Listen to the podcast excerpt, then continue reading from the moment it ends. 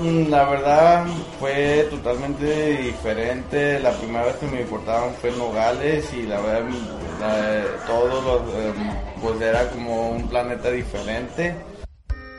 Las voces de quienes han sido sistemáticamente vulnerados. Y cuando esta trabajadora este, demandó a la empresa, pues yo declaré a su favor, pues para que, porque no le querían dar su, su jubilación ya por incapacidad, pues, porque la empresa decía que había sido negligencia de la trabajadora.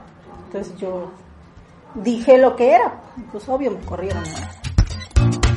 Ecos de la Resistencia. En Zona Docs Radio.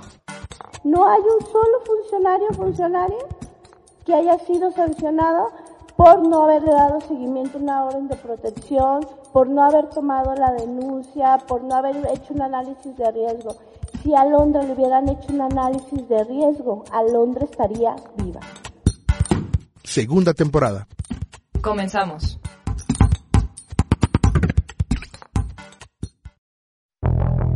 ¿Cómo no vamos a querer rayarlo todo, quemarlo todo, si no hay justicia en este maldito país?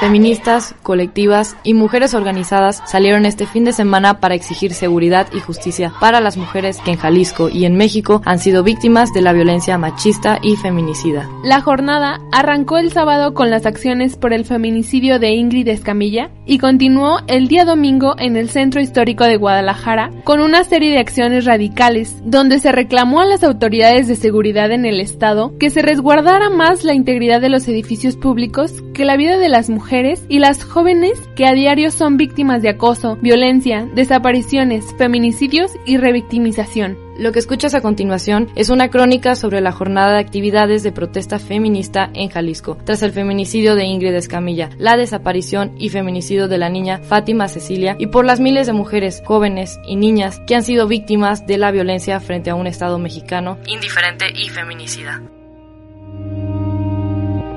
con las voces de Jimena Torres, Fernanda Latuada y Dalia Souza. ¿Cómo vamos a prevenir los feminicidios y las desapariciones si el Estado mexicano no hace absolutamente nada? ¿Qué nos ganamos nosotros con estar aquí denunciando la violencia machista si ni la policía ni el Centro de Justicia Integral para las Mujeres nos hace caso? Los asesinos, los violadores, los acosadores, los feminicidas siguen libres y nosotras somos las que tenemos que tener miedo todos los días. ¿Cómo no vamos a querer rayarlo todo y quemarlo todo si no hay justicia en este maldito país? ¡Nos están matando! ¡Y no les importa! Reclamó la hermana de Nayeli Herrera, joven desaparecida en Jalisco el pasado primero de mayo de 2019 en Guadalajara, Jalisco. Arriba del kiosco de Plaza de Armas, frente al Palacio de Gobierno en Guadalajara, ella junto con un grupo de mujeres jóvenes feministas que no se cansa de gritar justicia y no está sola, reclamaron la indiferencia con la que el gobernador del estado, Enrique Alfaro, y sus autoridades de seguridad han actuado ante las continuas denuncias y acciones públicas para visibilizar la violencia machista y feminicida que impera en la entidad. Mariana Jocelyn Valtierra. Valeria Teresa Gutiérrez. Mariana Lima.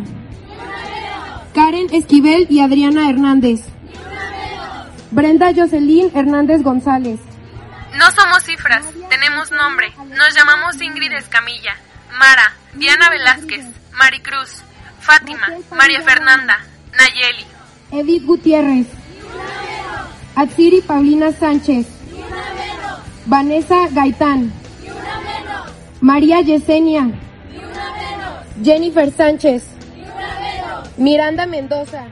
Miles de mujeres han simbrado el país, a su presidente, a sus gobernantes, a sus habitantes, con los ecos ororos de los nombres de las que nos arrebataron, con imágenes bellas, llenas de color, paisajes, sonrisas, mariposas, atardeceres, pero también con la llama ardiente del hartazgo, el fuego que quema la indiferencia, que rechaza la norma, la religión y la política violenta, disfuncional y machista han salido a las calles para ahí quedarse, para reclamar lo que ya se les había reclamado y es justo. Para salvar su vida y las de sus hermanas. Porque ni una más han gritado.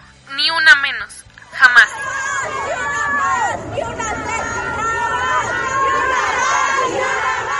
En medio de una metáfora que no necesita explicación, vestidas de color negro en señal de luto y portando sus pañuelos verdes y morados, anunciaron este sábado en Jalisco lo inevitable, la presencia material e inmaterial de las mujeres que estuvieron y nos arrebataron. Las las desaparecidas, las que aún pueden decir que sobrevivieron. Las muertas en vida, las vivas, las enrabiadas, las dormidas, las que despertaron, las que luchan y abren camino hoy para todas las que estuvieron allí y las que aún no lo están.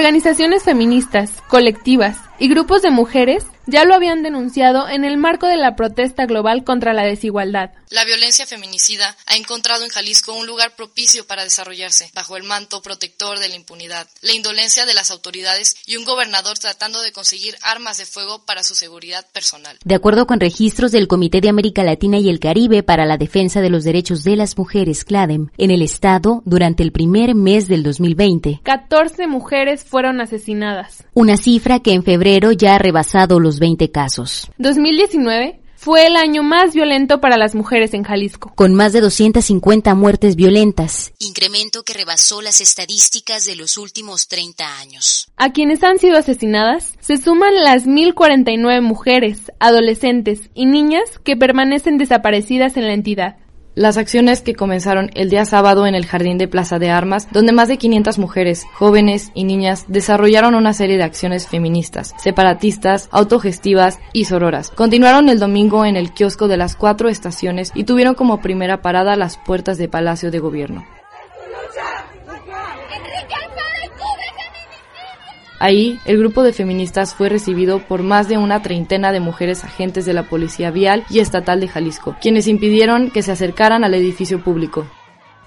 El recorrido, entre consignas e himnos donde reclamaron justicia y libertad para decidir sobre sus cuerpos y vidas, continuó hasta llegar a la rotonda de las y los jaliscienses ilustres, donde las esculturas del arquitecto Luis Barragán, y la humanista Irene Robledo fueron intervenidas con pañuelos color verde y morado. Así, armadas con sus pañuelos y con carteles donde grabaron la consigna, con todo, sino para qué, se pronunciaron de manera contundente a las puertas de la Catedral Tapatía e intervinieron el espacio peatonal con mensajes en los que señalaban el hartazgo de la violencia feminicida, la libre determinación para elegir sobre sus cuerpos, la demanda de regreso para las mujeres que han sido desaparecidas y el repudio al encubrimiento de sacerdotes pederastas dentro de la Iglesia Católica. Frente a la mirada de los transeúntes, turistas y católicos que salían de misa para observar lo que sucedía, el grupo de mujeres incendió un pañuelo azul, símbolo de las agrupaciones Provida, quienes históricamente han pugnado por la penalización de la práctica del aborto y han rechazado el derecho de las mujeres a decidir sobre su cuerpo y vida. Y es que en Jalisco, aunque es legal la interrupción del embarazo bajo ciertas causales, de acuerdo con la organización a favor de la defensa de los derechos sexuales y reproductivos de las mujeres, GIRE, Grupo de Información en Reproducción Elegida,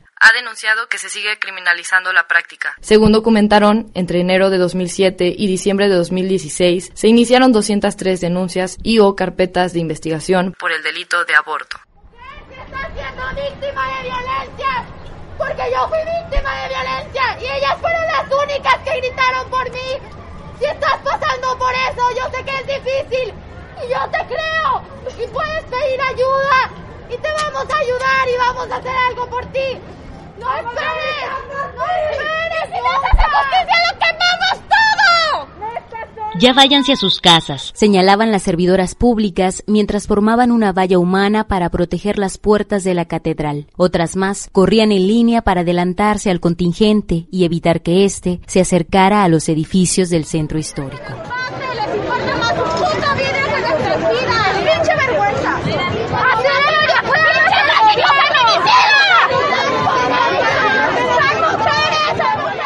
Ojalá se hubieran corrido cuando les dijimos que estaban desaparecidas. Reprochaban las jóvenes al verles correr para resguardar la seguridad de la piedra, el vidrio y el metal con el que están hechas estas estructuras. Y no así, para cuidarles y ayudarles. Cuando les han necesitado antes y después de ser víctimas de un delito.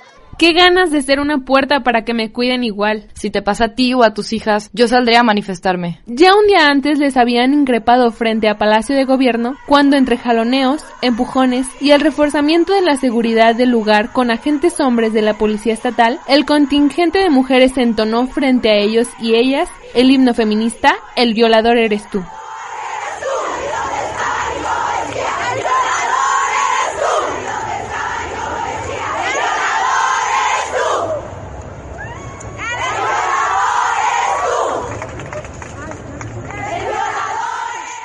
Como sucedió el día sábado con el altar para las víctimas de la violencia feminicida, un árbol que las colectivas feministas adornaron con fotografías, flores, velas y cruces rosas en homenaje a sus vidas e historias, así como con las consignas que se habían colocado en distintos puntos de la ciudad durante la jornada. Las agrupaciones de mujeres denunciaron que, por órdenes de arriba, personal de limpieza habría intentado removerlas, borrarlas.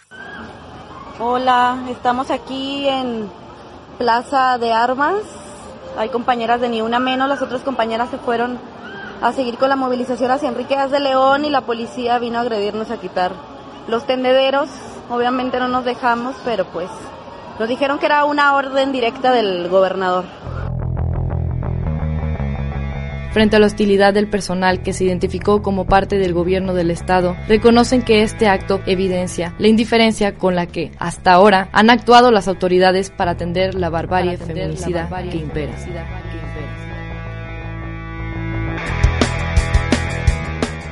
En Jalisco, en lo que va del 2020, 22 mujeres han sido asesinadas violentamente y solo cuatro de estas muertes han sido consideradas un feminicidio. El gobierno del estado, la Fiscalía Central, el Centro de Justicia para la Mujer y el ahora extinto Instituto de la Mujer han recibido una serie de recomendaciones de la Comisión Estatal de Derechos Humanos Jalisco, donde se les responsabiliza de haber cometido dilaciones y negligencias en los procesos de integración y avance de las carpetas de investigación en casos de feminicidio así como de irregularidades y omisiones en el cumplimiento de las medidas de protección emitidas a favor de las víctimas.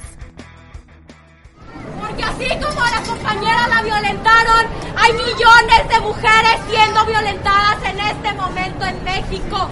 Porque estamos hartas de que no nos hagan caso, de que a la policía le importen más los monumentos, le importen más las paredes que nuestras vidas.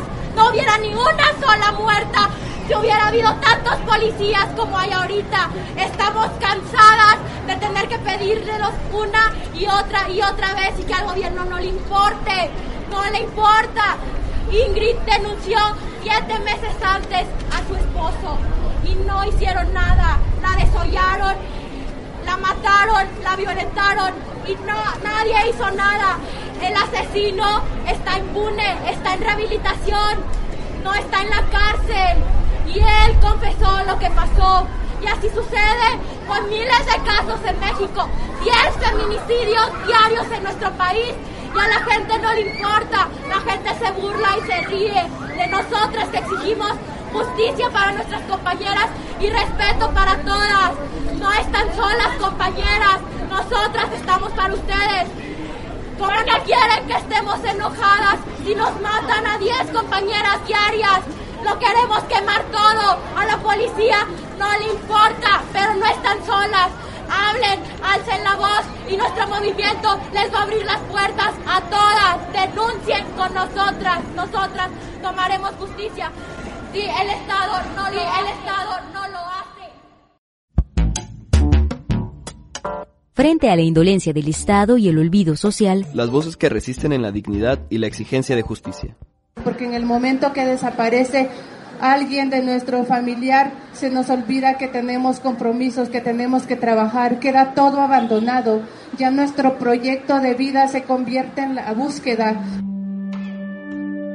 En Zona Docs Radio, Ecos de la Resistencia.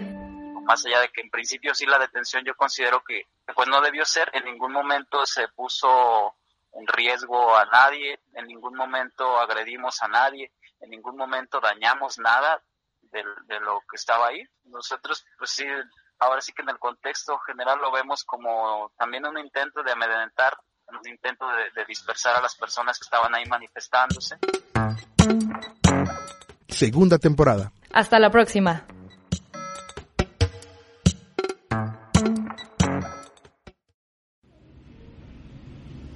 Conoce más historias como esta en www.zonadocs.mx.